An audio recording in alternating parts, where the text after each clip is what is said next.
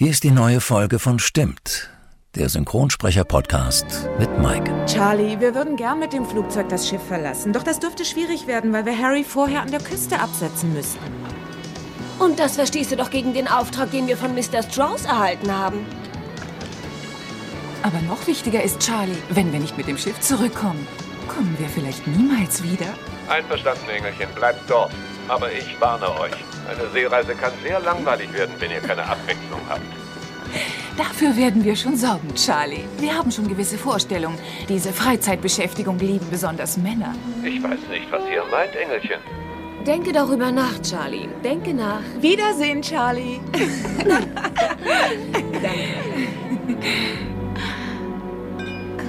Auf uns drei.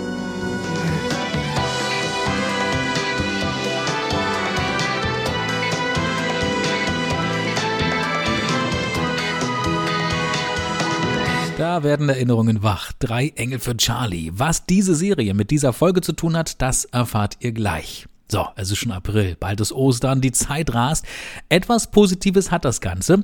Es ist wieder Zeit für einen neuen Gast. Ich bin Mike Wirth. Herzlich willkommen zu einer neuen Folge von Stimmt, stimmt, stimmt, stimmt, stimmt. Der Synchronsprecher-Podcast. Eine Produktion von Podnews.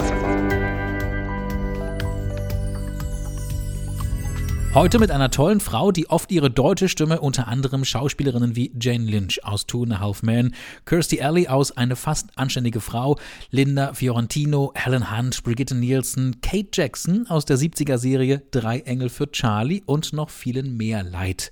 Zudem ist sie selbst eine bekannte Schauspielerin aus Film und Fernsehen, schreibt seit über 20 Jahren Synchrondialogbücher, führt Synchronregie, fördert den Nachwuchs und schreibt darüber hinaus auch noch Bücher. Freut euch heute auf Heike Schrötter. Euch jetzt viel Spaß beim Hören und gute Unterhaltung. Aber du bist Mecklenburger, ist das richtig? Ich bin Mecklenburgerin. Ich komme aus Ribnitz, ja, Ribnitz-Dammgarten. Wo ist denn das genau? Ist das, wo ist das? Das ist in der Mitte zwischen Rostock und Stralsund. Ah. Also das ist so quasi die Tür zum Dars. Schöne das, Gegend. Ja, wunderschön. Da bist du aufgewachsen, auch? Da bin ich aufgewachsen und Oh, habe es sehr geliebt. Ja. das glaube ich. Und jetzt fahre ich, wenn ich kann, auch immer dahin. Nun war ich zwei Jahre nicht da. Äh, wegen des berühmten Themas, ja, äh, na, Corona. Aber ich sehne mich danach wieder dahin zu Das fahren. glaube ich. Also, du, aber du, du hast trotzdem noch, noch Sehnsucht nach, nach, der, nach der Ostsee, nach Mecklenburg, ja? Weil viele haben ja dann irgendwann auch genug. Also, ich kenne einige, ich meine, ich komme ja auch aus dem Osten, die auch dann Ja. sagen: Oh, weißt du was, ganz ehrlich, wir mussten unsere ganze Kindheit immer an die Ostsee. Das reicht. Jetzt wollen wir die Welt erkunden. Ähm, also ich habe die Welt erkundet. Ich war fast überall auf dieser Erde. Und ich hatte sogar das große Privileg, mit einem Privatflugzeug eine Welt um mit äh, da äh, Stopp und da Stopp und da Stopp und Mexiko und Kanada und New York und äh, und so weiter und so weiter. Grönland, Island. Also ich habe Ach, da und ich das alles ja und das alles im Tiefflug. Ja. ja. Ähm, und da habe ich ganz, ganz viel gesehen und nicht nur im Tiefflug, sondern auch überall gelandet und alles angeschaut. Ähm, aber meine Ostsee, der Dars, ist meine Heimat. Mhm. Und ähm, ich liebe, ich liebe das dort sehr. Aber mittlerweile wohnst du in Berlin. Ich wohne schon seit 40 Jahren in Berlin. Mittlerweile ist dann natürlich dann auch Quatsch hier, genau. Seit 40 Äh, seit Jahren. 40 Jahren. Seit Ich 40 habe- Jahren Berlin. Ich habe da in Rostock studiert, Schauspiel studiert. Mhm. Und dann habe ich mit dem sehr bekannten, damals sehr bekannten, umstrittenen Heiner Müller. Da kommen wir gleich zu. Lass Aha, uns mal, gut, lass, gut, gut. Da kommen wir gleich dazu. Ich wollte nämlich erstmal ganz kurz einsteigen, dass du eine gebürtige Mecklenburgerin bist, was ich Ja. sehr, sehr schön finde, weil ich Mecklenburg sehr, sehr liebe. Außerdem leist du äh, deine deutsche Stimme unter anderem Jane Lynch, Kirstie Alley, Linda Florentino, Helen Hunt, Brigitte Nielsen, auch Priscilla Presley.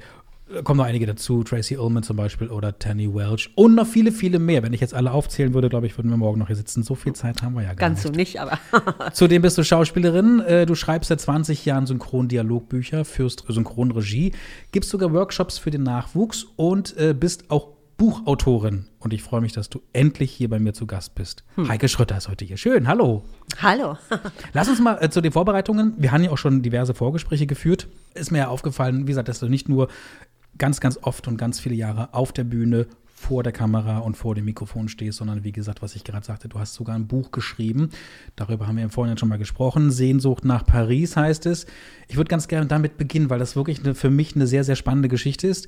Äh, in diesem Buch geht es um ja, dein Versuch von der DDR in in den Westen aufzubrechen, um es jetzt mal kurz zusammenzufassen. Du darfst das natürlich jetzt gern weiter etwas detaillierter erläutern, der allerdings schief ging und du bist dafür quasi auch ja, im Gefängnis gelandet. Äh, das war 1980, glaube ich, war das? 80, 81, ja. Erzähl mal diese wirklich sehr, sehr spannende Geschichte. Äh, naja, dieser Versuch ist nicht schiefgegangen.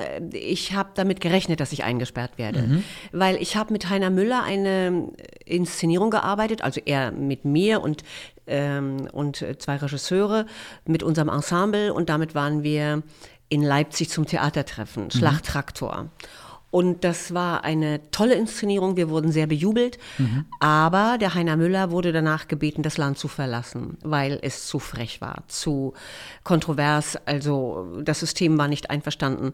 Die Schlacht war in Ordnung, aber Traktor, da ging es dann um die Gegenwart damals mhm. in der DDR. Und da, mit dieser Kritik konnte man nicht umgehen. Mhm. Und Heiner Müller hat dann das Land verlassen und dann habe ich gesagt, ich will auch raus und das fanden die nicht in Ordnung. Und dann habe ich einen Ausreiseantrag gestellt und mhm. dem wurde nicht stattgegeben. Und dann habe ich mich ähm, im Theater verabschiedet bei einer Generalprobe und habe gesagt, ich kann morgen leider nicht kommen zur Premiere, ich hau ab in den Westen. In der Hoffnung, dass man mich festnimmt. Kam aber keiner. Ach, du hast das sogar darauf angelegt? Ja. Aha. Und äh, weil ich hatte vorher versucht mit einem Freund, haben wir trainiert, wir wollten durch die Lübecker Bucht, äh, Bucht schwimmen als Schwanenpaar verkleidet. Wir wollten uns so äh, ausgestopfte Schwäne auf den Kopf setzen und dann abhauen. Und der Frank hat damals aber gesagt, nee, das ist ihm dann doch zu gefährlich, also haben wir es nicht gemacht. Okay. Und dann bin ich an vielen Grenzen rumgelaufen, habe geguckt, ob es da nicht doch irgendwo eine Nische gibt, rauszukommen über Ungarn, über, über die Tschechoslowakei. Wahnsinn. Und das war alles so schwierig und ich habe es nicht geschafft und dann dachte ich, gut, dann mache ich das eben so. Und dann saß ich im Zug nach Paris und dann fragte man mich, wo ich hin will und dann sagte ich nach Paris und dann hat man mich gebeten mitzukommen und dafür habe ich dann ein Jahr bekommen ja. Weil du nach Paris wolltest. Naja, ich wollte raus. Ja, ja, schon klar. Und, aber, äh, aber Paris, das war so für uns in der DDR der Eiffelturm ja. und die Stadt der Liebe. Natürlich. Und, und da dachte ich mir, wer weiß, ob ich 65 werde und äh, dann fahren kann oder dann auch nicht fahren kann mhm. als Rentner. Und das wollte ich dann doch ein bisschen eher mhm. machen, ja. Das ist natürlich für, für jüngere Leute, die, ne, so im Alter meiner Tochter, die ist 14, ich glaube dann schon fast gar nicht mehr wirklich nachvollziehbar, was das damals eigentlich für eine Zeit war. Also für welche Sachen man wirklich hinter Gittern kam. Ja. Obwohl man ja eigentlich im Grunde nur sagte, hey, ich weiß, ich möchte mal so ein bisschen aus, aus, aus meinem kleinen Dörfchen hier raus und die Welt erkunden. Ich möchte die Welt ja. erleben. Man durfte es nicht, es war verboten. Wie ging es dann weiter? Also du bist, gab es Verhandlungen oder, oder? Ja, es gab eine Verhandlung und da fragte mich dann der, der Richter, äh, ob ich noch irgendwas zu sagen hätte. Und dann habe ich gesagt, ja, ich möchte mich künstlerisch nicht mit Manfred Krug, äh, Krug vergleichen. Der war damals ja schon äh, ein Star, ja. Mhm. Und ähm, ich sage, aber wir sind Bürger desselben Landes mit denselben Gesetzen mhm. und er darf mit Mann und Maus und Oldtimer-Sammlung ausreisen und ich sitze jetzt hier vor Ihnen. Und das finde ich doch sehr, sehr beachtlich, ja, und mhm. sehr ungerecht. Und dann meinte er, ich soll den Mund halten und mich hinsetzen. Ich sage, sehen Sie, und das ist auch ein Grund. Und dann habe ich, und dann habe ich gesagt, ich würde mich vor das Brandenburger Tor setzen, wenn man mich nicht in den Westen abschiebt. Ja. Und dafür habe ich dann nochmal drei Monate bekommen. Was? Wegen Unverbesserlichkeit. Ja. Aber mein damaliger Schauspieldirektor, der Eckhard Kiesewetter, der sagte vor Gericht, er würde mich wieder engagieren, wenn ich zurückkäme. Okay. Hätte er gar nicht gedurft, aber okay. war ja dann auch nicht so, Gott sei Dank. Und dann hast du gesagt, das möchte ich ganz gern, also diese Geschichte, diese Erlebnisse, die würde ich ganz gern in ein Buch verfassen. Das ist viele, viele, viele Jahre später erst dazu gekommen. Ja, ne? also ich wurde, ich wurde ja vom Stern und vom Spiegel und so weiter angerufen, ob man mich interviewen kann mhm. zu dieser Geschichte. Und das habe ich alles abgelehnt, weil ich gesagt habe, ich möchte das nicht vermarkten und mhm. ich, ich habe gar keine Lust. Und also so, so ganz locker, es war zwar sehr interessant das Jahr. Und ich möchte es auch gar nicht missen. Also ich möchte es nicht nochmal erleben, aber ja. es war eine sehr interessante Erfahrung. Ich war ja noch sehr, sehr jung. Ja. Und insofern habe ich das, glaube ich, auch ganz gut verkraftet. Ähm, aber dann, dieses Buch ist eigentlich zufällig passiert. Also ich habe mit einem Produzenten, habe ich mich irgendwie in die Wolle gekriegt und war völlig irritiert und wollte einen Freund äh, um Rat bitten. Und ich rief den an und da war nur das Band an. Und dann habe ich gesagt, ist das ein Mist? Und es steht nicht mal mehr eine Mauer, über die man klettern könnte, in der Hoffnung, dass es sich dahinter zu leben lohnt. Mhm. Und dann habe ich aufgelegt. Und dieser Satz stand dann so im Raum. Und daraus ist mein Buch entstanden. Okay. Da habe ich mich hingesetzt und habe es aufgeschrieben. Aufgeschrieben, ganz plötzlich. Ja. Und habe auch, und dann wurde es redigiert. Und es wurde so redigiert, dass ich gesagt habe, das ist nicht mehr mein Buch, dann wird es nicht veröffentlicht. Okay. Und dann wurde es wieder zurückgeschrieben auf das ursprüngliche mit einem Zusatz, dass es eben nicht redigiert sei. Und dann wurde es veröffentlicht. Ja, es ist eigentlich zufällig passiert. Wie war das für dich zu wissen, dieses Buch ist jetzt wirklich für jeden zugänglich? Jeder kann meine Geschichte lesen? Ähm, ja, wie es für mich ist. Also ich habe erstaunliche Reaktionen bekommen von Kollegen, von Freunden, ähm, die mir dann sagten, man hat das Gefühl, man sitzt neben mir und, und ich erzähle. Und äh, eine Kollegin, eine Cutterin, die hat wohl laut gelacht beim Lesen und eine Freundin sagte, ach, liest du da eine Komödie? Nee, eigentlich nicht. Eigentlich ist es gar keine Komödie. Aber ich höre die Heike immer äh, sprechen, wenn ich das hier lese und muss einfach lachen. Und ähm, ja, die Reaktionen waren sehr positiv. Und jetzt vor ein paar Tagen hat mich eine Kollegin aus Hamburg angerufen, die machen ein Stück, eine Inszenierung im Roten Ochsen in Halle. Das ist ja inzwischen eine Gedenkstätte. Und sie liest gerade mein Buch und kann es gar nicht fassen, dass ich im Roten Ochsen saß in Halle. Und jetzt bin ich sehr gespannt auf diese Geschichte. Also ich werde da im Oktober hinfahren und mir die Inszenierung mal angucken. Sehr schön, sehr ja, spannend auf jeden im Fall. Knast. Ja. Was ist daran, dass du, ähm, wurdest du freigekauft? ja. Ich war damals der große Mercedes mit Einspritzpumpe, sagte man mir vom, äh, vom BND. Also sie sagten, wissen Sie, was Sie gekostet haben? Ich sage, nein, Sie sind der große Mercedes mit Einspritzpumpe. Also da gab es wohl einen Katalog. Das ist ja Alter, Ausbildung und, Ja, und so okay. weiter. Ja. Okay, lieber Mercedes, erzähl uns mal, wie war es denn danach? Wie ging es denn nach diesem Freikauf weiter? Ja, also das war dann doch recht schwer, muss ich ganz ehrlich sagen. Ja, äh, ja weil ähm, überall, wo ich hinkam und man fragte mich dann, was sind Sie von Beruf? Ich sag äh, Schauspielerin. Ja, ja.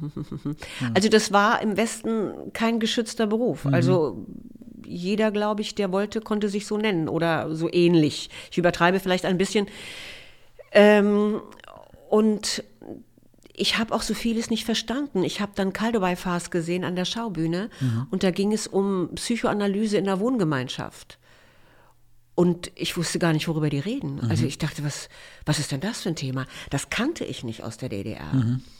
Also selbst wenn man mich dort hätte engagieren wollen, ich hätte gar nicht mitspielen können, weil ich gar nicht wusste, worüber die sprechen. Ich meine, ich hatte die Schaubühne gesehen in der DDR mit den Sommergästen. Da waren die zum Gastspiel da und war, ich war erschüttert vor Begeisterung. Ich habe gesagt, so kann man nur im Westen Theater machen. Äh, Was natürlich vielleicht auch nicht ganz so richtig ist, weil in der DDR wurde eben ganz spezielles Theater gemacht und da wurde ähm, kommuniziert von oben nach unten und Ja, es war kontrolliertes Theater. ja, aber man konnte ja doch zwischen den Zeilen, äh, konnte man ja doch äh, Dinge transportieren. Und ähm, ja, also da war ich damals, ich war ähm, hingerissen von dieser Inszenierung. Es war einfach göttlich, eine, eine Peter Stein-Inszenierung. Ja, und dann habe ich ähm, am Renaissance-Theater Theater gespielt unter einem Regisseur, der hm, der anders gearbeitet hat als die Regisseure im Osten. Also das war ähm, so eine merkwürdige Hierarchie und das war sehr schwierig für mich auszuhalten. Okay. Und ähm, tja, dann habe ich allerdings mit einem polnischen Regisseur am Renaissance-Theater gearbeitet, mit dem Henryk Baranowski. Und das war dann ja vielleicht eben doch mehr aus dem Osten. Wir hatten dann wieder einen Dialog, wir verstanden uns. Äh, Das war dann schon sehr beeindruckend und sehr toll. Und dann habe ich irgendwann aufgehört, Theater zu spielen, als ich meinen Sohn bekam. Ja, das war irgendwann in den 80ern, glaube ich. ne? Das Ende war der 80er. 88. 88, ja, genau. 4.4.88 ist der geschlüpft. Und da habe ich dann aufgehört, Theater zu spielen. Und wie ging es dann weiter? Also ich meine, du hast dich dann erstmal um deinen Sohn gekümmert, ganz klar, den Sohn zur Welt gebracht.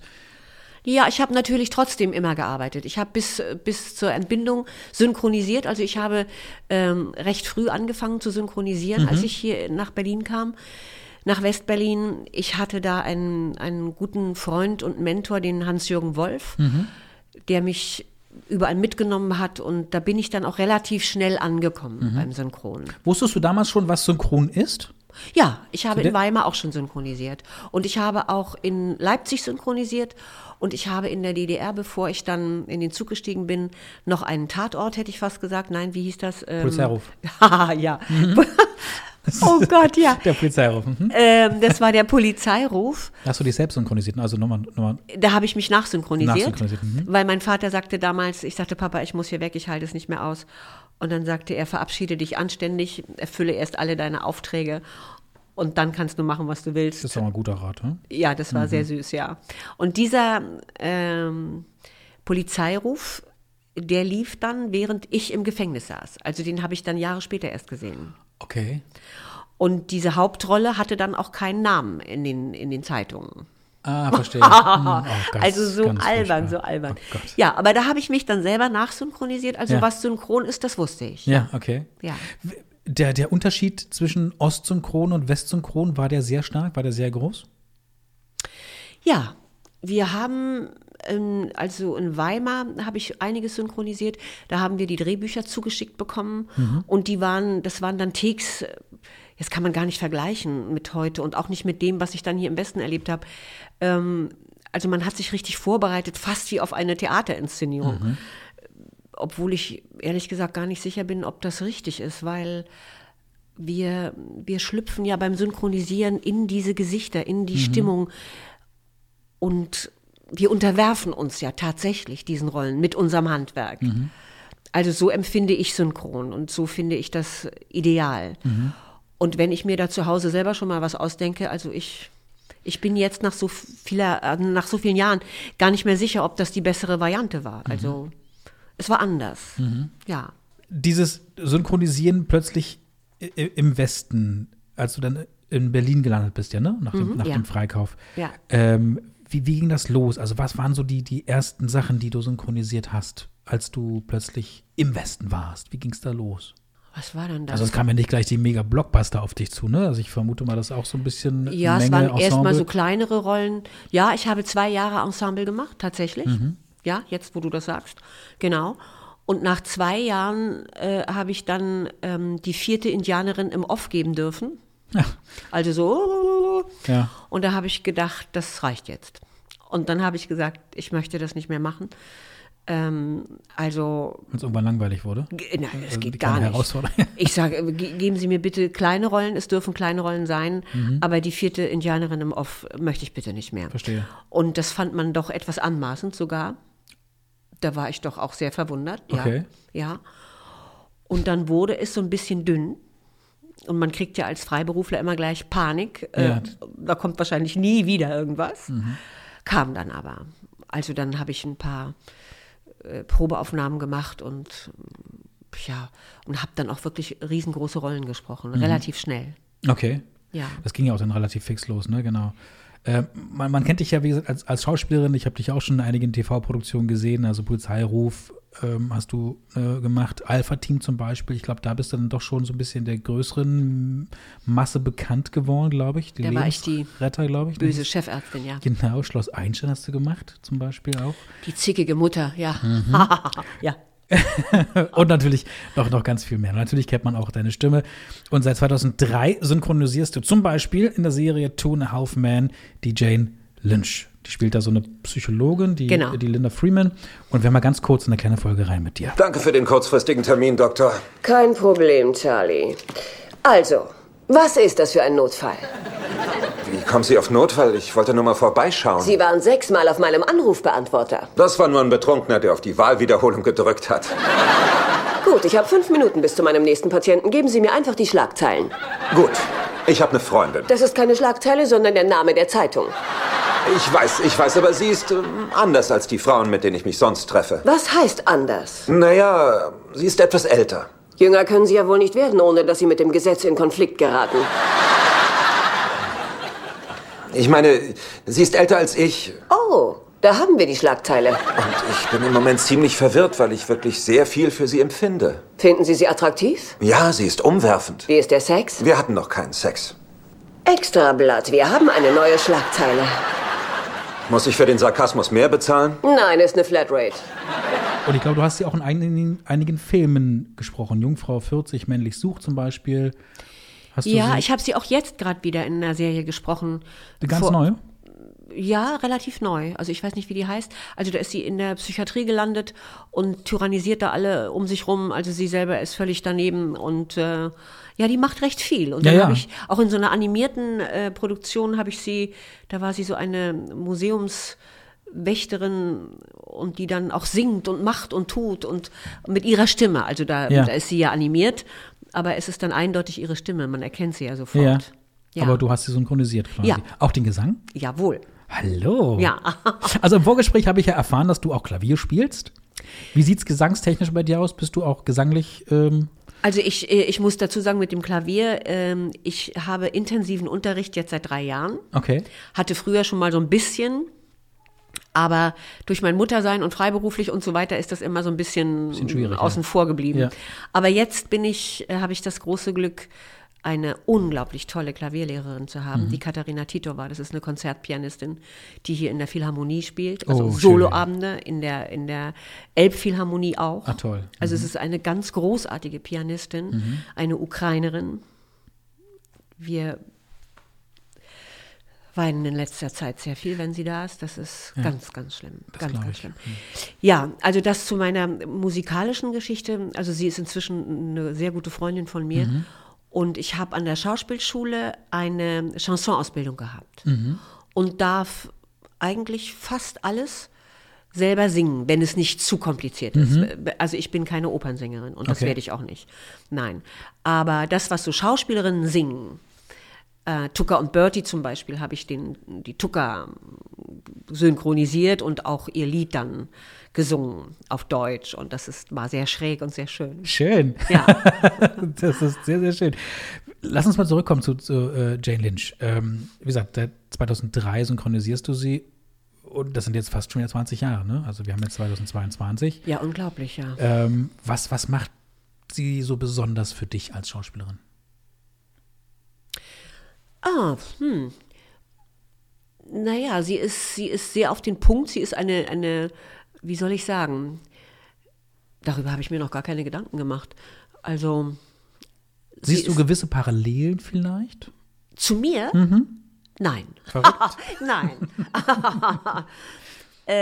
Na, manchmal, manchmal ist es ja so, dass man mit, mit, mit, mit einem, mit einem, na, also gerade ihr äh, ähm, SynchronschauspielerInnen, dass man dann mit den Jahren, gerade wenn man wirklich dann jemanden viele, viele Jahre synchronisieren darf, dann irgendwann sagt, ich entdecke immer irgendwie mehr. Also ich habe das Gefühl, da ist doch schon einiges, was, was, was mich auch widerspiegelt, mein, meinen Charakter oder irgendwelche Eigenschaften. Ist das bei dir auch so, dass du sagst? Nein, Nein? nein. Äh, Gerade die Jane Lynch, äh, sie ist ja auch selber Produzentin, Mhm. wie ich gehört habe. Also ich, ich glaube, das stimmt auch, ja. Und sie ist eine sehr, sehr selbstbewusste Person. Also sie, es spielt alles um sie rum. Jetzt, wenn du das das jetzt Freunde hören, ja, lachen die vielleicht und sagen, ja, du nicht, ähm, wie du auch gerade fragst. Ähm, also wenn irgendwo was falsch ist oder wenn ich das Gefühl habe, oh, das ist nicht richtig, ich gehe meist davon aus, dass ich mich irre. Aber du kannst das dann gut verbergen oder verstecken, oder? Also man hat schon den Eindruck, du seist sehr selbstbewusst. Also ich, ich habe wenig Angst, ich will es mal so sagen. Und ähm, ja, wie soll ich, ja, selbstbewusst. Also ich weiß auch, was ich kann und ich weiß auch, was ich gerne noch können würde, was ich nicht kann, das weiß ich auch sehr genau. Ähm, ja, wenn man das selbstbewusst nennt, ja, dann, dann vielleicht doch. Selbstbewusst ist nichts Schlimmes, Heike. Wirklich. wirklich. Also, ich war viele, viele Jahre überhaupt gar nicht selbstbewusst. Bis ich es mir wirklich auch angeeignet habe und auch aneignen habe lassen von vielen lieben Menschen um mich herum. Also für Ja. mich war es auch immer so, ja, du bist wirklich schon sehr. Nee, bin ich eigentlich nicht. Ich, ich tue immer nur so. Wenn ich auf der Bühne stehe oder vor dem Mikrofon oder ein Interview mache, dann denken auch mal alle, oh cool, der ist selbstbewusst, der bin ich auch nicht. Wenn wir uns mal privat, wenn wir einen Wein trinken gehen, wirst du sehen, ich habe auch so meine Momente, wo ich sage, Entschuldigung, ja, ich bin eigentlich doch eher schüchtern. Na, vielleicht hat die Lynch das auch. Ich kenne sie ja privat nicht. Genau, aber, ja, das aber kann man, ja man, sein. man kriegt ja trotzdem mit den Rollen ja irgendwie ein bisschen was mit oder, oder setzt sich so ein bisschen auseinander. Also zumindest fällt es mir nicht schwer, sie zu synchronisieren. Mhm. Und äh, ich kann all diese, diese Nummern, die sie da abzieht, ähm, doch äh, recht schnell verinnerlichen. Doch, mhm. ja, doch. Ja. Ja. ja. Was ich auch interessant fand, dass du auch mehrmals äh, Kirstie Elle, ich finde sie ja fantastisch, ja. synchronisiert hast. Und zwar das erste Mal 1990. Ist auch schon wieder so wahnsinnig lange her. Ist ja Gott. unglaublich dabei. Eine fast anständige Frau. Richtig, ganz genau. Wow. Äh, wir haben mal ganz kurz so einen kleinen Ausschnitt rein. Äh, Kirstie Alley in eine fast anständige Frau aus dem Jahr 1990 synchronisiert von meinem heutigen Gast, Heike Schrötter. Wir mal rein. Ich habe ihn umgebracht. Hallo. Wann ist er gestorben?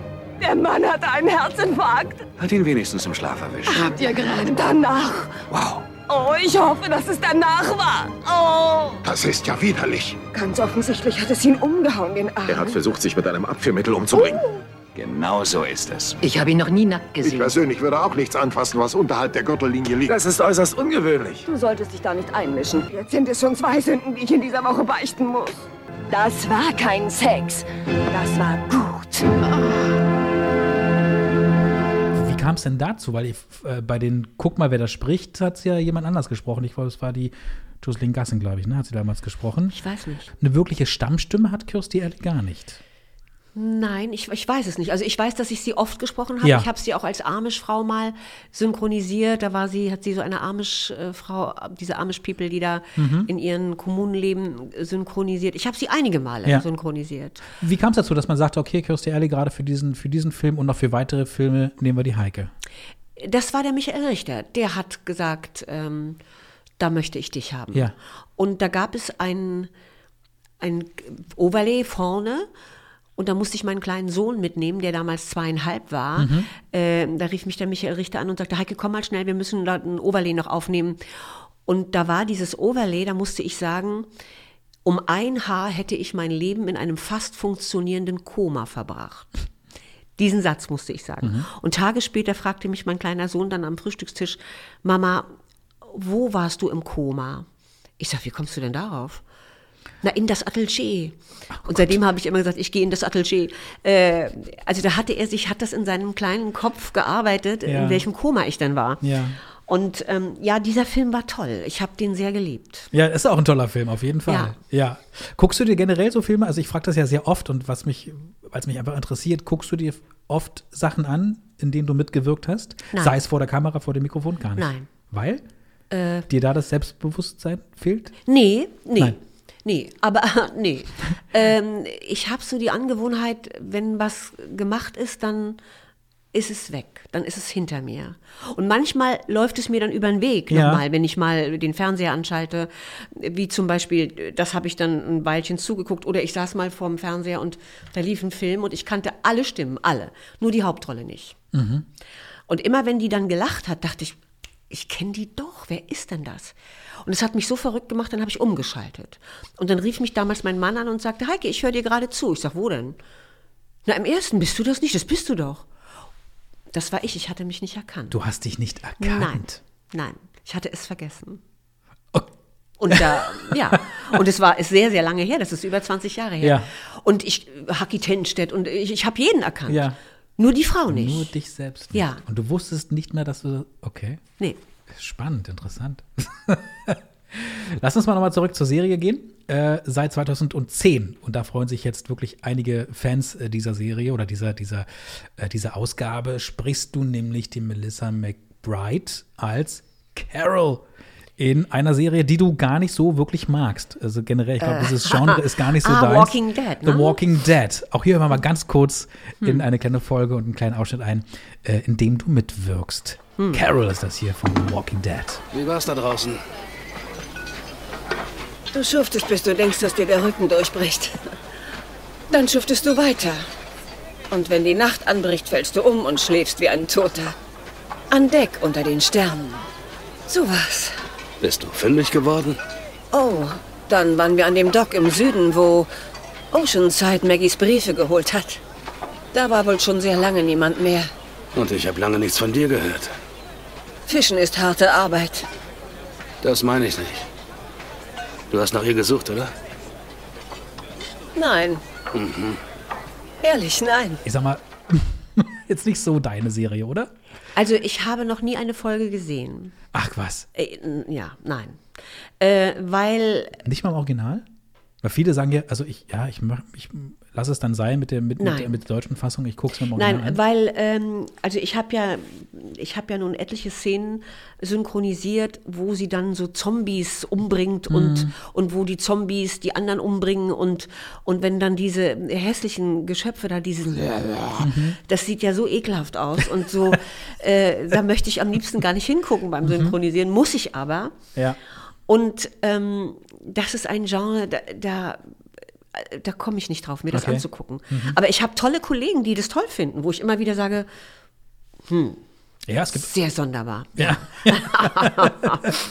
Aber erzähl mal, wie, wie, ging- wie ging das damals äh, los mit, mit dieser Serie? Als, ich meine, das ist ja nun wirklich eine, eine große Rolle äh, und auch eine, eine wahnsinnig erfolgreiche Serie geworden, auch wenn Ja. du noch keine einzige Folge gesehen hast. Aber ich weiß, ich habe sie auch noch nicht gesehen, ich gebe es ganz offen zu. Aber ich habe davon gehört, ja. Auch nicht so mein Genre. Ich habe mich halt darauf vorbereitet und dachte mir so, guck an, das muss ich definitiv mit reinnehmen, ne? weil ich muss ja auch die Walking Dead Leute hier mit abholen. Ja. Aber wie ging es damals los? Also es hieß, ähm, Das war der Hans-Jürgen Wolf, mit dem ich in der DDR studiert habe, Schauspiel studiert habe. Wir waren im selben Studienjahr. Ja. Dann ist er ähm, als Absolvent nach Erfurt gegangen und ich auch. Also wir sind zusammen quasi nach Erfurt äh, gegangen als Schauspieler. Und er war dann etwas vor mir im Westen. Er saß auch im Gefängnis und ähm, wurde auch rausgekauft und hat mich dann auch sehr unterstützt, eben beim Synchron. Und ähm, die Carol hatte damals, äh, als, ich, als ich anfing, sie zu synchronisieren, äh, da hatte sie auch so kurze Haare wie ich jetzt. Und ähm, also wir waren typmäßig so sehr ähnlich. okay. Auch stimmlich? Finde ich nicht, aber gut. Okay. Sie ist, sie ist ein bisschen, äh, im Original ist sie so ein bisschen verhaltener als ich. So ein bisschen, ja, verhaltener, so will ich es mal sagen. Ähm, ja, und dann hat der Hans-Jürgen, der fand, das ist toll, wenn ich das mache. Und seitdem mache ich das halt. Ja, und das ist sehr, sehr erfolgreich. Und äh, Ja. man mag dich. Und ich meine, ich habe einige Videos im, äh, im Internet gesehen, wo man ja auch Kommentare drunter schreiben kann und äh, wo es gar nicht um die Carol ging. Oder um Walking Dead und viele runtergeschrieben haben, das ist doch die Carol aus Walking Dead. so. Ja. aber, aber das ist ein guter, guter Übergang. Äh, ich vermute mal, dass du doch schon öfter mal erkannt wirst, oder? Mit deiner, ich meine, du hast jetzt wirklich nicht so unbedingt die, die unauffälligste Stimme. Also du hast schon eine sehr, sehr, sehr markante Stimme. Gab es da schon mal sowas, wo du sagtest, okay, Oft, man hat sehr mich, oft. Ja. Also ich habe neulich äh, im Alnatura habe ich meine Tomate eingefangen, die da auf dem Band wegrollte. Ja. Ich sage halt, die gehört noch zu mir. Und dann sagt ein junger Mann hinter mir, sprechen Sie die Hexe in der und der Serie. So, nur nach diesem Satz halt, das ist meine Tomate, ja. Ich sag, na, wenn es eine Hexe war, bestimmt, ja. Hm.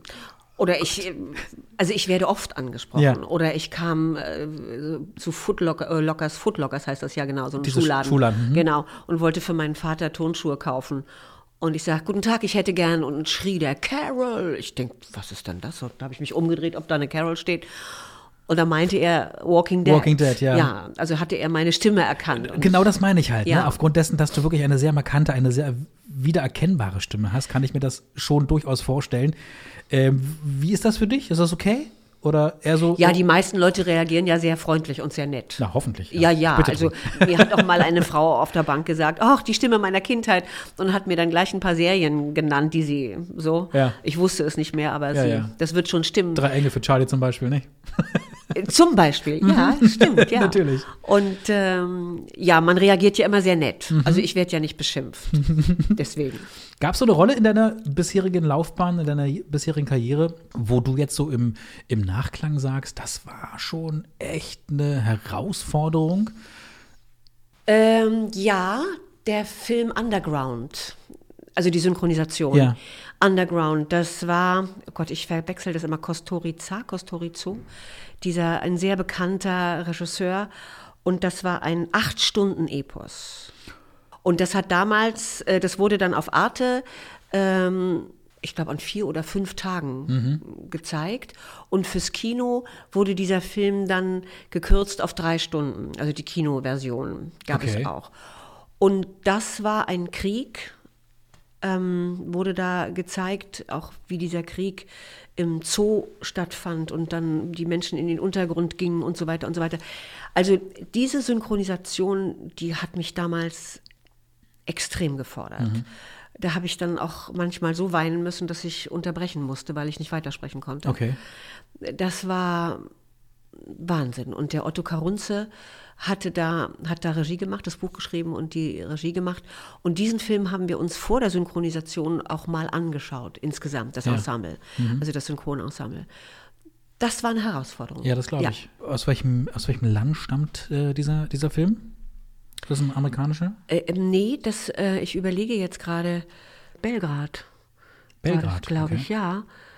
Ich weiß es nicht mal mehr genau. Es ist jetzt, wie gesagt, Jahrzehnte her. Ja, Belgrad. Ja, nun können wir, also ne, jetzt nehmen wir das ja quasi jetzt auf. Das heißt, wenn ihr jetzt gerade diese Folge hört und auch mit uns versucht, so ein bisschen mitzurätseln, könnt ihr ja nebenbei gerne mal googeln und mal schauen, aus, ähm, aus welchem Land dieser Film, The Underground. Underground. Welche, ja. Welches Jahr? Wann, wann war die Synchronarbeit? Oh, Auch schwer. Lassen wir auch raus. Googelt fast 30 Jahre her. doch schon so lange. Ja, ja, ja, ja, Doch ja. schon so lange Weil her. ich weiß, für das Probesprechen, da war mein Kind noch so klein Mhm. und das war auch so eine, so eine Hauruck-Aktion. Und dann habe ich ihn auf die Couch gekuschelt und eingepackt und habe ihm Dumbo, der fliegende Elefant, Und du musstest zu so einem heftigen, Ja, und dann habe ich nur zum Probesprechen. Und dann habe ich gesagt, Nikilein, wenn Dumbo zu Ende ist, bin ich wieder da. mhm. ach Gott. Und dann bin ich ins Atelier gerast Ja. und die hingen und dann habe ich gesagt, es tut mir leid, ich muss sofort rankommen, sonst kann ich nicht. Mhm.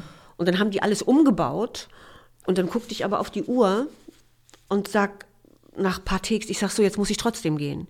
Ja, aber Frau Schrotter, wir haben das extra für Sie umgebaut. Ich sag, deshalb läuft aber Dumbo nicht länger. Ich sag, ich muss dann und dann zu Hause sein.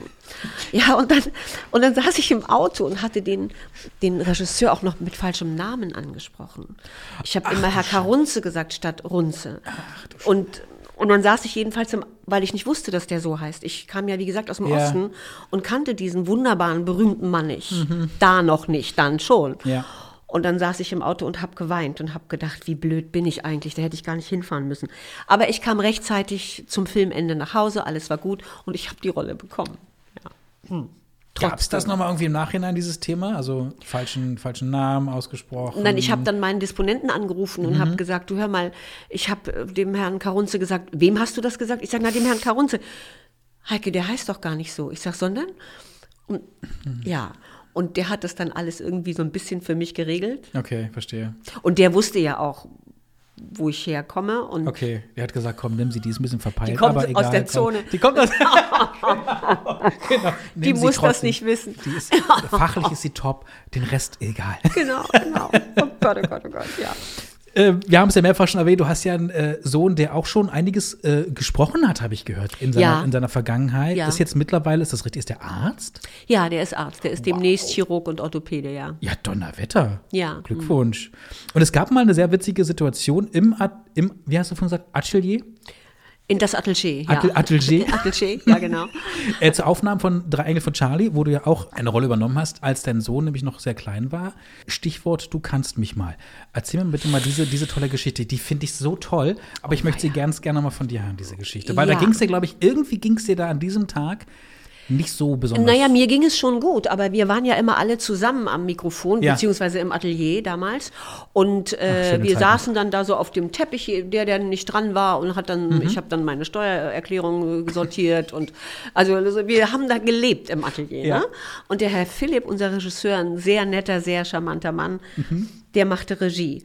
Und wir quatschten dann auch und so. Und nun rückte aber die Kindergartenzeit dran. Ach so. Also ich musste meinen Sohn bis dann und dann abholen. Mhm. Und es rückte immer näher und ich wurde immer nervöser und die quatschten immer und ich dachte, oh Gott, oh Gott, oh Gott. Und, und es war so weit weg und äh, Stau und hm. Und dann fing der, der Regisseur an, irgendwie da so zu fummeln an einem Take. Also Ja. so, und äh, das noch und das noch und das noch. Und dann habe ich mich umgedreht und habe gesagt, wissen Sie was, Sie können mich mal. Ich gehe jetzt. Und dann sagte Gary Duvner, der damals den, den Charlie gesprochen hat, sag mal, Heike, bist du jetzt verrückt geworden? Weil die ahnten natürlich nicht, warum ich gerade so durchdrehe, ja. Und dann habe ich gesagt, du kannst mich auch malen und ihr könnt mich übrigens alle malen. Und dann habe ich das Atelier verlassen und bin in den Kindergarten gefahren. Und dann dachte ich, sag mal, spinnst du jetzt, Heike? Das geht ja gar nicht. Und dann habe ich meinen kleinen Sohn abgeholt, gerade noch pünktlich. Also er war schon der Letzte, er war schon der Okay, Letzte. mhm. Und das mögen Kinder ja gar nicht. Nein. Mhm. Ja. Und dann habe ich ihn mir eingepackt und bin wieder zurückgefahren ins Atelier, also wieder eine halbe Stunde durch die Stadt zurück, Ja. mit meinem Kind auf dem Arm. Und dann bin ich ins Atelier rein, habe die Tür auf, habe geheult und habe gesagt, es tut mir so leid, ich schäme mich. Ich, ich war völlig überfordert. Und dann haben sie alle mitgeheult. Oh Gott. Das war so niedlich. das ja, und dann war alles wieder in Ordnung. Das ist schön. Oh ja, das, es war eine süße Geschichte, ja. Erzähl mal ganz kurz von diesen Aufnahmen, weil ich liebte diese Serie, oder ich liebe sie eigentlich immer noch. Also jetzt wirklich das, äh, ne, die, die Serie von damals, diese ganzen äh, Kinoableger, die es davon gibt, die, naja, sind jetzt nicht so mein Fall, aber die Serie von damals aus den 70ern, 80ern, glaube ich, ne? Sehr lange her. Du sagtest nämlich vorhin was, was sehr, sehr schön ist. Ihr habt alle damals zu dem Zeitpunkt noch gemeinsam im Studio aufgenommen. Das ist ja schon seit sehr vielen Ja. Jahren nicht mehr so. Seit über 20 Jahren, glaube ich, ist das nicht mehr so. Lange, ja. Heutzutage heißt es ja geixt. Das heißt, jeder geht wirklich separat ins Ja. Atelier, um nochmal ganz kurz die Leute abzuholen, die jetzt nicht damit was anfangen können. Aber wir hatten das schon sehr oft hier thematisiert. Wenn du den Wunsch oder die, die Wahl hättest zwischen wieder zusammen und gemeinsam im Atelier aufnehmen zu können und dem Xten der heutigen Zeit, was wäre für dich die angenehmere Art der Synchronisation? Jetzt muss ich tatsächlich überlegen, weil das schon so lange her ist, Mhm. wie sich das angefühlt hat. Also es war, es war einfach viel schöner. Es war nicht so anonym. Wir waren wirklich eine Familie. Mhm. Man bekam dann auch mit, was, was derjenige gerade für Sorgen hat, was der gerade für Mhm. Probleme hat. Und ähm, es war gelebter. Es war gelebter. Mhm. Und es war natürlich auch künstlerisch war es einfach intensiver und besser. Mhm. Äh, es sind keine Anschlussfehler passiert, also man hat nicht irgendetwas geredet und der andere hat quasi falsch reagiert, Ja. weil man sprach miteinander, man hörte aufeinander. Und das ist natürlich, das fällt alles weg. Mhm. Ich meine, wir verdienen jetzt mehr, weil wir natürlich Mehr viel mehr Takes Mhm. sprechen können und unsere Takes auch nicht wiederholen müssen, weil sich der Kollege versprochen hat. Mhm. Ja, aber künstlerisch und menschlich und äh, vom Ensemble, vom Gefühl ist das Miteinander viel, viel Mhm. schöner. Okay. Ja, Die Qualität leidet schon oft drunter. ich glaube schon. Habe ich, ja. hab ich, das, hab ich ja. das Gefühl. Ja, finde ich auch. Ja. Vermisst man dieses, dieses Zwischenmenschliche oder ist man manchmal auch zufrieden, dass man sagt, was, was, heute ist nicht so mein Tag, heute bin ich echt mal froh, auch alleine hier zu sein im Atelier? Na gut, nun spreche ich ja so viel nicht mehr, Mhm. äh, weil die Mädels in meinem Alter drehen ja auch nicht mehr so viel. Mhm. Na, ähm, Ja, wobei Jane Lynch macht ja noch Ja, die macht immer Die ordentlich macht noch. Ja, ja, die, die wedelt immer noch ordentlich rum, ja. Mhm. das stimmt. Dadurch, dass ich ja sehr viel Regie mache Mhm. und ähm, immer Leute um mich habe, also Mhm. ein Tonmeister, einen Cutter oder eine Cutterin und äh, die Schauspieler, habe ich ja immer Kollegen in, in irgendeiner Weise um mich. Mhm. Aber die Sprecher, die jetzt wirklich ausschließlich sprechen, die stehen mehr oder weniger immer nur allein am Mhm. Mikrofon. Mhm. Und die begegnen ja dem anderen auch gar nicht mehr. Eben. Und durch diese Corona-Pausen nun auch noch zwischen denen Richtig. begegnet sich überhaupt keiner mehr. Richtig. Es gibt keine, keine, kein Ensemble mehr in dem Sinne heute, wirklich? Auch ne? nicht, Seit- nein. Seit Corona das ist, und ich meine, ich arbeite gerade in einem, in einem Atelier-Mixwerk in Marienfelde. Mhm. Das ist ähm, eine sehr junge Truppe und die das sind tolle Ateliers, Mhm. drei Ateliers. Und da haben wir dann einen Vorraum mit Sesseln und Bänken und Tischen Mhm. und Kaffee und so weiter. Wenigstens da trifft man dann mal die Kollegen. Also das ist dann sitzen da Leute Mhm. und wollen gar nicht mehr weg, weil sie endlich mal wieder jemanden treffen und reden Das können. glaube ich ja. Das Ja. kann ich mir sehr, sehr gut vorstellen.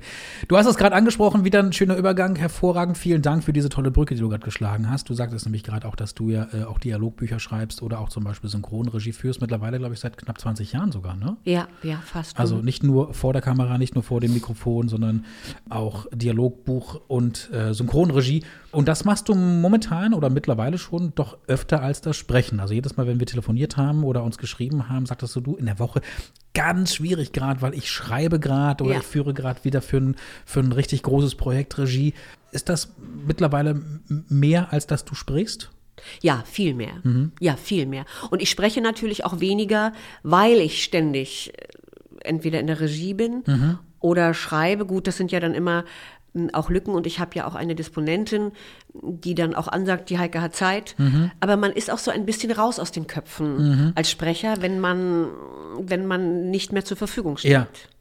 Na, nun sitzt du ja trotzdem an der Quelle, also, ne? Also du kriegst ja dann trotzdem halbwegs was mit. Also Ja. wenn du dich jetzt komplett rausnehmen würdest, okay, dann wäre es schwierig, aber du bist ja trotz alledem in der Branche noch tätig, auch Ja, zum Beispiel ja, als ja. Dialogbuchschreiber. Was ist denn für dich so das, das Besondere am Schreiben eines Dialogbuches? Ähm, ja, wie soll ich das sagen? Ich, also ich schlüpfe ja sehr rein. Ich habe äh, ich hab mir das so bauen lassen, dass ich ähm, mit, den, mit den Füßen stopp und zurück und vor und wie beim Autofahren. Also das habe ich von einem Kollegen übernommen, von dem äh, Dr. Nowka, der hat sich das mal bauen lassen und das fand ich so toll. Und dann habe ich eben einen großen, einen großen Monitor und liege da in einem sehr, sehr bequemen Sessel und dann gucke ich mir das Szene für Szene an, Sequenz für Sequenz und als würde ich jede Rolle selber synchronisieren müssen. Also ich spiele das alles nach und das diktiere ich und das schicke ich dann einer Kollegin, die das für mich schreibt. Und ähm, wenn ich dann ins Atelier gehe mit den Büchern, die ich selber geschrieben habe und dann sehe, dass hervorragende Sprecher und Sprecherinnen damit klarkommen und damit leben, dann macht mich das ganz happy, muss ich ganz ehrlich sagen. Bist du auch dafür verantwortlich, wer dann für welche Rollen besetzt wird? Hast du Mitsprache? Meistens. Also ich gehe, ich gehe fast immer, nee, eigentlich immer davon aus, ähm, die großen Rollen haben ja meistens Feststimmen, also die wirklich großen, bekannten Leute haben Feststimmen. Jetzt haben wir allerdings das Problem, ich mache eine 20 Jahre alte Serie, also Folgen von vor 20 Jahren. Okay. Und die Feststimmen sind inzwischen 20 Jahre älter oder gar nicht mehr auf diesem Planeten. Und da muss ich dann umbesetzen. Ja, das, kann ist ich mir ganz vorstellen. klar. Ja, ne? klar Das absolut. ist klar. Wie ist das dann? Musst du dann versuchen, gleichwertige KollegInnen zu Möglichst, finden? Mhm. ja, möglichst, wenn das überhaupt geht, weil das ist ja, die sind ja alle sehr, sehr unterschiedlich. Ja. Ich mache jetzt zum Beispiel gerade, nächste Woche nehme ich ähm, Engelbert von Nordhausen auf, auf Bill Cosby, also diesen Ja. äh, Schauspieler, der, der Bill Ja. Cosby gespielt hat, ne? Ja. War auch äh, schon bei uns zu Gast, äh, der liebe Engelbert. Ja. Äh, schöne Grüße von hier aus. Toller, toller Kollege. Ja, ja, ich mag ihn auch sehr. Absolut. Und ähm, der spricht ihn nun trotzdem noch. Mhm. Oder Jürgen Kluckert war vor zwei Wochen bei mir Mhm. und hat da einen seiner großen Leute gesprochen. Mhm. Und also und die jungen Leute, ja, die besetze ich eben auch. Und ich habe aber auch gute Aufnahmeleiter, die ich dann frage und die mich dann inspirieren. Mhm. Oder ich habe neulich mal jungen Leuten zugehört auf dem Campus. Ich, hab, ich kannte die gar nicht bei der BSG, jetzt Mhm. Ayuno. Und dann hörte ich, das sprechen Profis. Mhm. Junge Menschen, die wie Profis sprechen. Und dann habe ich sie nach ihrem Namen gefragt und ob sie eine Visitenkarte dabei haben. Ja. Und sie hatten tatsächlich zufällig, die, ihre letzten Visitenkarten haben sie mir dann geschenkt von irgendeinem Filmfest. Und die liegen jetzt an meinem Schreibtisch und dann gucken sie mich an und dann fallen sie mir auch wieder ein und dann besetze ich sie. Ich habe die Stimme im Ohr. Du hast die Stimme, du, also du behältst diese Stimme im Ohr. äh, und ja, den Sound schon, ja. Und die Art Wahnsinn. zu sprechen Okay. und ja. Und wenn es dann Schauspieler sind, äh, können die ja auch wirklich ähm, reinkrabbeln. Mhm. Wir neigen ja immer dazu, den Typ Mensch zu besetzen, den sie immer sprechen, die Kollegen. Mhm. Ja. Aber ich habe neulich Tim Sanders zum Beispiel. Der kam in mein Atelier und man erklärt ja den Leuten dann kurz, wie die Rolle ist. So oder auch ein bisschen länger, je nachdem. Und dann habe ich gesagt, Tim, ich habe dich hier auf eine absolute Fehlbesetzung besetzt. Ich freue mich schon auf dein Gesicht, wenn du den siehst. Also so einen ganz unterwürfigen, kleinen, so einen, so einen, so, den keiner sieht, den keiner mag, den keiner wahrnimmt. Und das Tim Sanders. Ja. Der ist so reingeschlüpft in diese Rolle Ja. und hatte so einen Spaß daran. Also, das mache ich dann manchmal auch. ja. Das hat mich richtig gefreut. Hat er ein Veto eingelegt oder hat er von vornherein. Ich habe ihm ja gleich gesagt, dass er Ja, ja. eigentlich eine Fehlbesetzung ist. Aber hat er gesagt, wenn du schon so sagst, mache ich es erst gar nicht? Nein, nein, nein, nein, nein, nein. Er war ganz gespannt. Ja, schön. Er war ganz gespannt. Weil er hatte vor ein paar Wochen oder vor ein paar Monaten Mhm. eine andere tolle große Rolle bei mir gesprochen. Und das war einfach wunderbar. Und dann hatte ich ihn so auf dem Schirm und dann dachte ich, jetzt muss er den sprechen. Hat er toll gemacht. Mhm. Ja. Ja. Du bist ja auch Synchronregisseurin.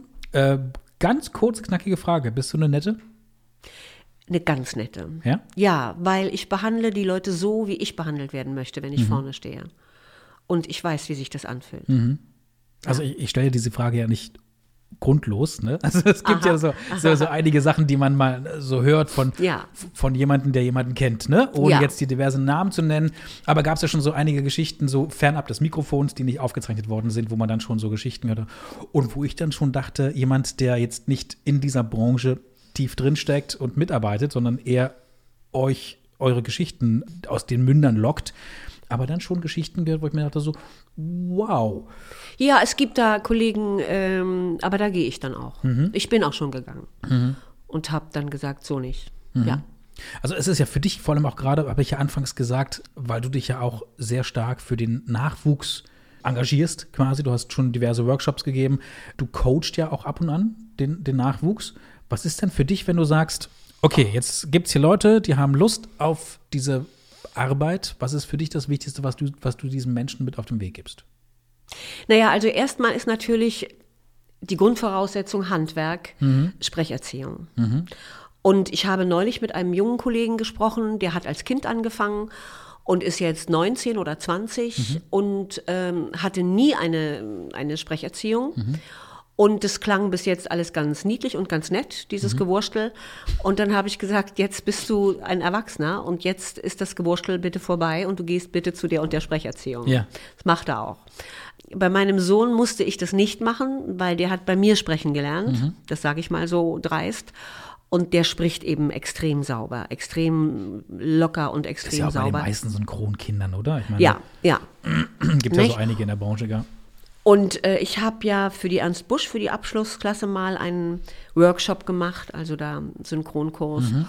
Und ähm, ja, die hatten natürlich alle eine tolle Ausbildung. Und dieses das heißt aber nicht, dass sie auch sehr gut synchronisieren können müssen unbedingt, weil mhm. Synchron ist schon sehr speziell. Mhm. Und äh, die Bereitschaft, sich zu unterwerfen, liegt nicht allen. Mhm. Und das muss man aber. Man muss sich wirklich äh, diesem Menschen, der da oben auf der Leinwand ist, unterwerfen und all das, was man kann und hat, ihm schenken für, für das, was da mhm. gespielt wird. Mhm. Das ist schon sehr wichtig, dass man das dass man dazu bereit ist. Mhm. Wie sieht es bei dir aus? Deine Meinung, sollte man Schauspiel studiert haben? Da gehen die Meinungen Tatsache wirklich weit auseinander. Also es gibt Pro und Contra. Für welche Seite bist du? Also viele sagen, viele deiner KollegInnen sagen, ja, also wer synchron Sprecher werden möchte, sollte zumindest irgendwie eine Art Schauspielausbildung vorweisen können. Wie sieht es bei dir aus? Ist das für dich eine Grundvoraussetzung, dass du sagst, okay, also das klappt mit dem Synchron bei dir tatsächlich wirklich nur, du kannst dich wirklich nur so in diese Arbeit hineinversetzen, wenn du, wenn du eine Schauspielausbildung absolviert hast?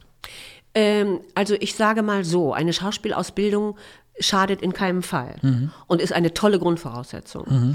Ich kenne etliche sehr, sehr gute Synchronsprecher, die nie eine Schauspielschule besucht haben. Mhm. Die haben das aber erlernt als Kinder bei sehr, sehr guten Regisseuren, bei mhm. sehr guten, mit sehr guten äh, Schauspielern und Sprechern.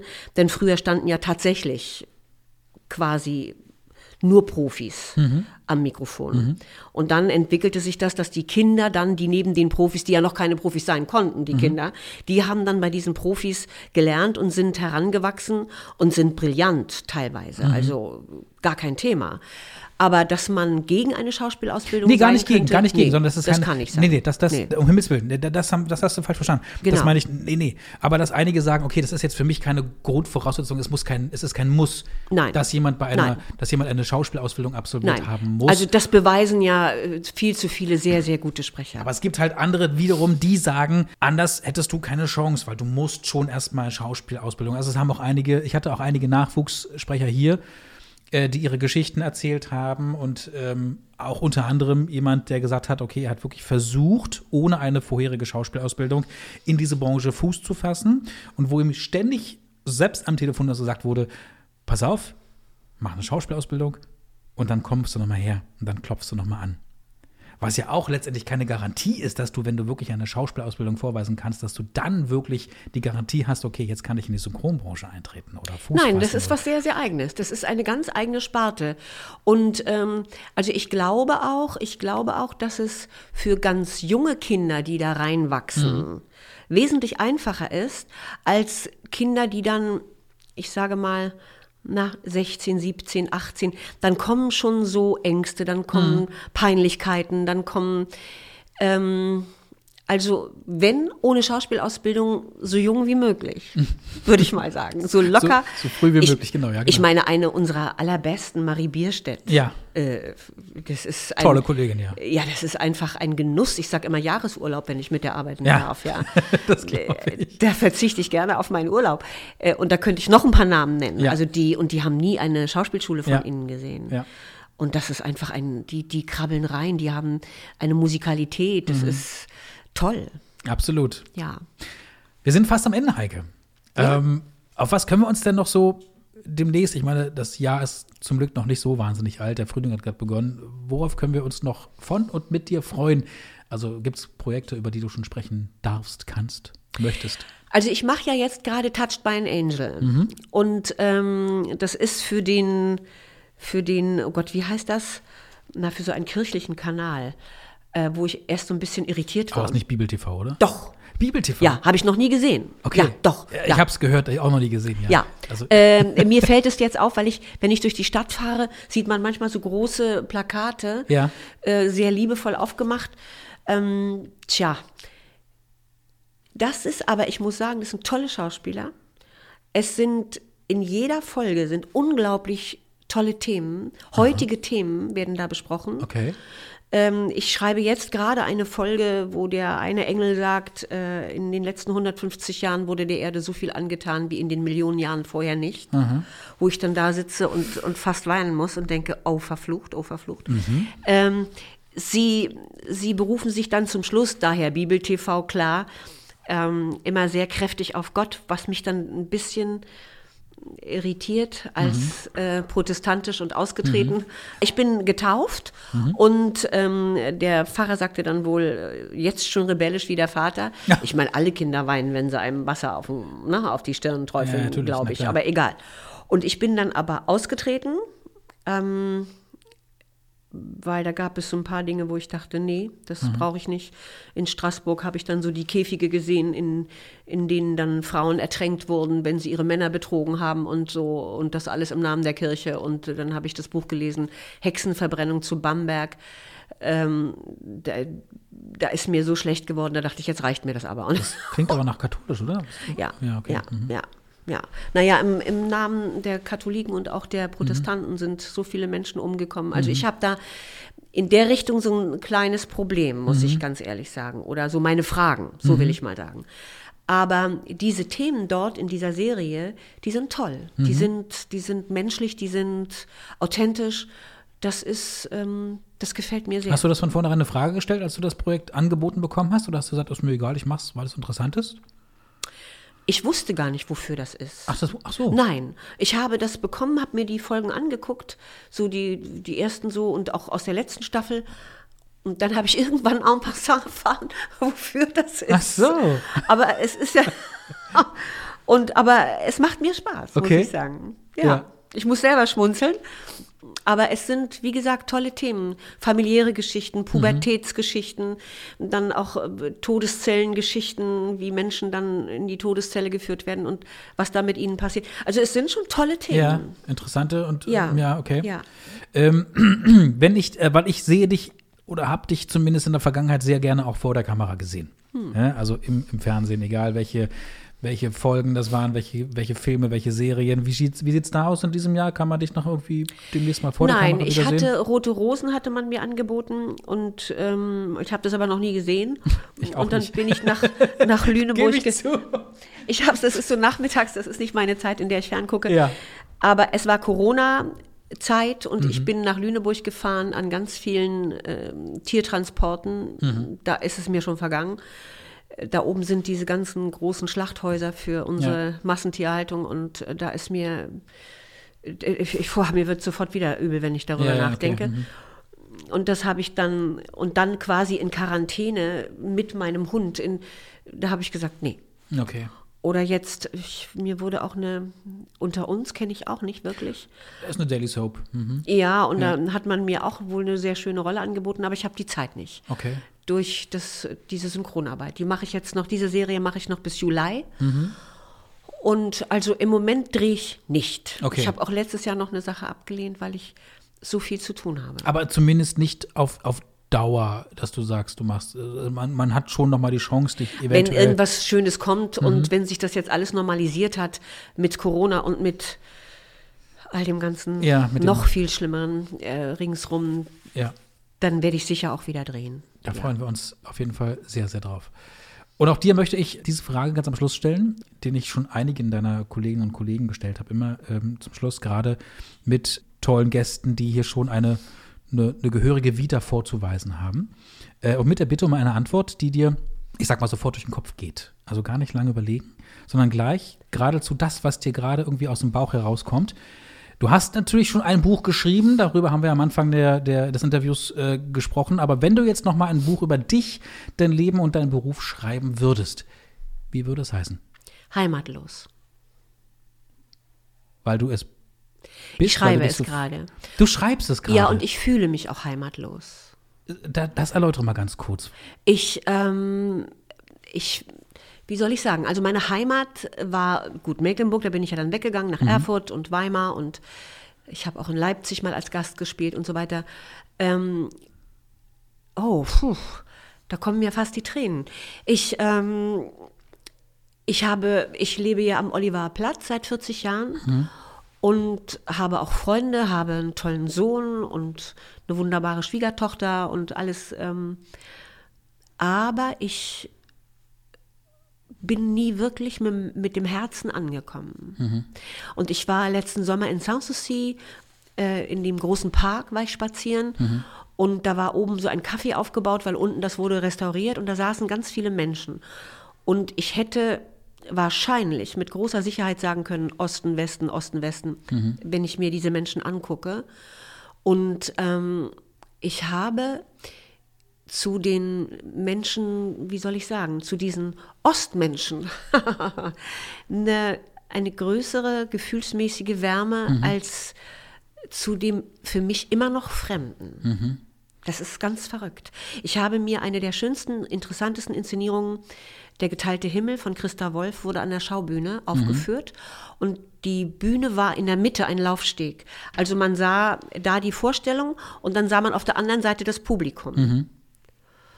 Und das war sehr, sehr, sehr interessant und sehr berührend für mich. Wow. Ja.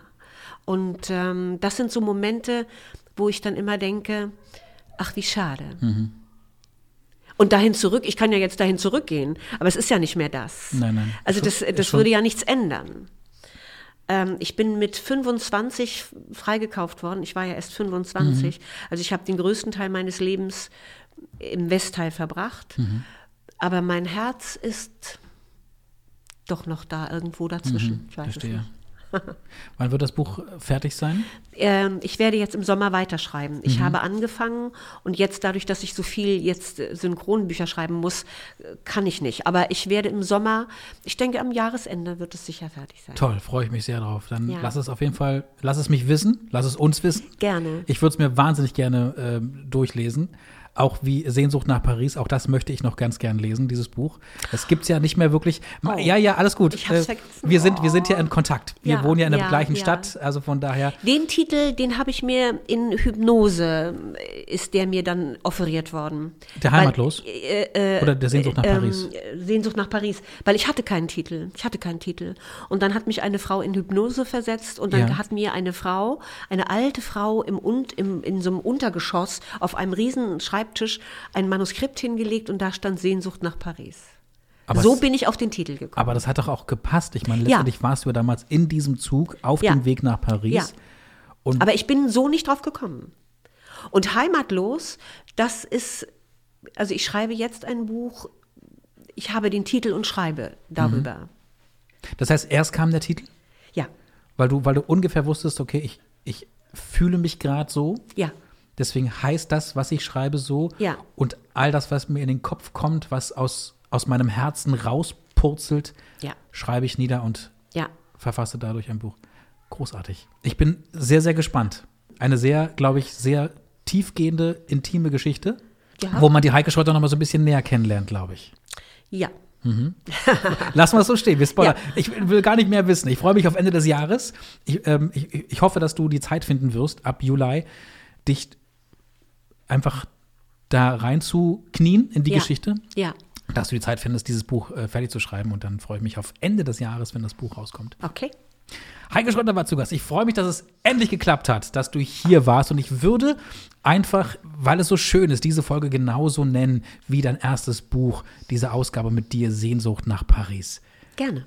Die würde ich jetzt ganz gerne so nennen. Jetzt habe ich das allererste Mal innerhalb einer Folge gesagt, wie ich diese Sendung nennen möchte. diese Folge nennen möchte. Und wenn du sagst, das ist okay, dann freue ich mich sehr drauf. Das ist Dann sehr okay. Ja. Heike Schröder war zu Gast. Sehnsucht nach Paris. Danke, dass du da warst. Sehr gerne. Dankeschön. Bis bald. Mach's gut. Ja. Tschüss. Du auch. Ciao. Heike Schröter zu Gast bei Stimmt, der Synchronsprecher-Podcast. Schön war's und schön wird's auch wieder. Allerdings erst nach einer kleinen Osterferienpause. Die nächste Folge gibt es dann am 3. Mai. Dann begrüßen wir hier wieder einen neuen Gast aus der Synchronwelt. Bis dahin gilt wie immer, hört euch gern durch die vielen anderen Folgen. Santiago Ziesmer war bereits zu Gast oder auch äh, Engelbert von Nordhausen oder auch Katrin Fröhlich und, und, und, um nur mal ein paar Gäste zu nennen. Wir freuen uns wie immer auf ein Abo, auf eure Bewertungen. Folgt und liked uns bei Instagram und Facebook. Hashtag Synchronsprecher-Podcast. Gebt gerne ein paar Sterne und ganz wichtig, vergesst nicht die Glocke bei Spotify zu drücken, denn dann erfahrt ihr immer zuerst, wenn es eine neue Folge gibt. Schreibt uns weiterhin gern eure Meinung oder auch eure Gastvorschläge als Nachricht in den sozialen Netzwerken oder auch per Mail. Da sind auf jeden Fall immer wieder richtig tolle Menschen dabei. Vielen Dank dafür. Habt jetzt noch einen guten Start in den Tag, schönen Nachmittag, Abend, eine gute Nacht, wann und wo auch immer ihr gerade diese Folge hört. Passt auf euch auf, jetzt schon mal schöne Ostern und bleibt mir gewogen.